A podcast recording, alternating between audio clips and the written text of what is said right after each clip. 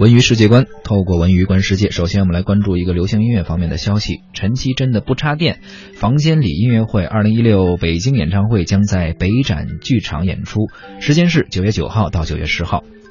呃，当时还是流行用 MP3 听歌的年代，旅行的意义，相信很多文艺小青年都应该听过这首歌啊。呃，并且很多咖啡厅啊，或者一些这种有文艺气息的小餐馆、小酒馆，都会用这样的歌曲，用陈绮贞的歌做这种背景的伴奏。呃，她也自己会写歌，自己会唱歌。陈绮贞本人也是一个非常文艺、很低调的这样一个女生，在舞台上通常拿一把吉他。嗯，木吉他轻声的唱着歌，唱完之后呢，把他的故事分享给你。如果感兴趣的朋友呢，也可以关注一下陈绮贞这场不插电的演唱会，在北展剧场。哎，陈绮贞这场音乐会的名字哈，我觉得好像跟她一贯给我的印象还稍微有一点点小出入。嗯，它叫房间里的音乐会。房间里，但她的歌唱的全都不是在房间里的，都是往外走的，什么旅行啊之类的哈。那旅行的尤其多。我觉得他可能这个演唱会什么意思呢？它是一个英文的名字啊，这个翻译过来实际上就是不插电的。很自我的一个音乐会，而且后面它为什么叫房间里？我相信应该是因为我们知道演唱会有几种，呃，现在没有那些放伴奏带的了，放一张伴奏光盘不是这样，一般都是有电声乐队、电吉他呀，呃，比如说可能等到九月三十号吧，我们听崔健演唱会的时候，应该就是这些很重、很电的东西。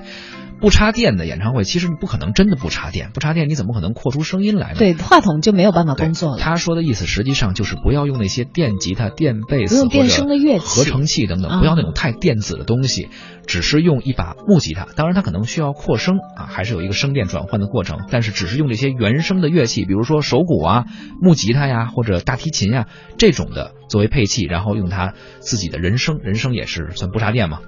这样的一个演唱会的形式，所以在房间里就感觉好像把你带到了陈绮贞家的客厅或者她的排练室，哎，用她的浅音低唱，用一把香琴把她的故事讲给你听。哦，明白了，他这个房间里可能他的意境更多是描摹的一个现场演唱的环境，对，live house 的那种感觉啊。对，虽然剧场大了点儿，在北展剧场，当然了，也能够让大家可以在两天之内有更多的人有机会去看到陈绮贞的现场演出啊，因为陈绮贞也算是。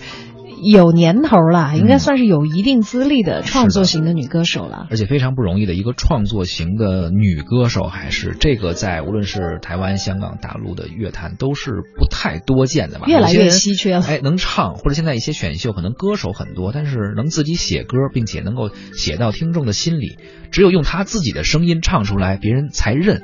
这个很难，比如有李宗盛，可能是这么一个山丘啊。别人唱他的歌是另外的味道，不一样。自己唱能唱出自己的味道，陈绮贞也是有这样的特质的。你知道以前我在做夜间节目的时候啊，有一次做这个旅行的主题，一找，哎呦，有好多合用的歌，还真的都是陈绮贞的歌，是吧？就别人那么合用的旅行的歌，得到处找，每个人可能有个一首就不错了。陈绮贞能找出好多首，而且每个人对旅行的态度不一样，有些人可能就是。上车睡觉，下车拍照。但是你听陈绮贞的歌吧，她就是能给你一种感觉，就是她在旅行中是一个经历故事的过程，就是她那种特殊的声音。首先，她一定是自由行；二来，她不一定是那种去热门景点的人，就跟我们现在的年轻人的旅游的理念其实非常的相似啊。对，我记得我有一期在夜里做节目的时候，还放了一段他的一个独白，他其实是单独做的。我我我其实可能不太知道啊，因为我用的时候已经是数字音乐的时代了，我不知道它是属于以前的专辑还是怎么样的。它有点像一个导入的一个话，他在描述他旅行过程当中，啊，在哪个哪个海滩，啊，好像是去到这个日本樱木花道那个故事原型背景的那个地方，然后说海滩上只有我和那个年纪很大的奶奶，我们没有穿比基尼，就是很有场面感。但他也没有音乐，就是拿自己的声音说出来，可能垫一点点像海浪啊等等这样的背景的音效，用声音去讲述故事的感觉非。非常非常的明显。那么这次呢，他将会来到北京，在北展剧场，通过他的音乐来讲述他的故事。嗯，就是这两天了，九月九号、九月十号，是不是旅行呢？啊，到现场去听一听，应该就会知道了。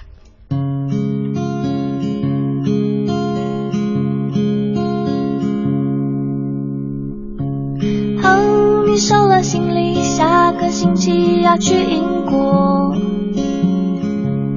哦，遥远的故事记得带回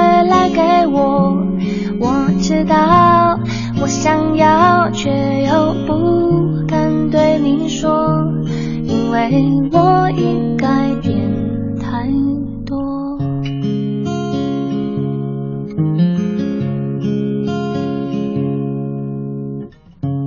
好，你改了一个名字，也准备换工作。开始了新的恋情，有一些困惑。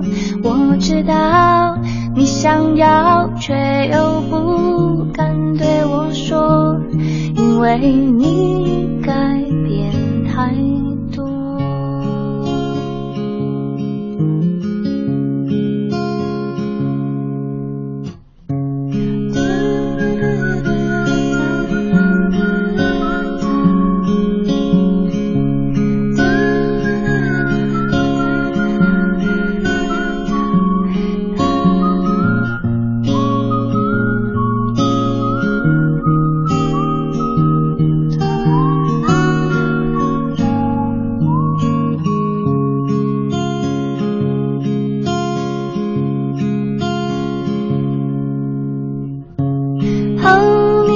好几首属于你的歌，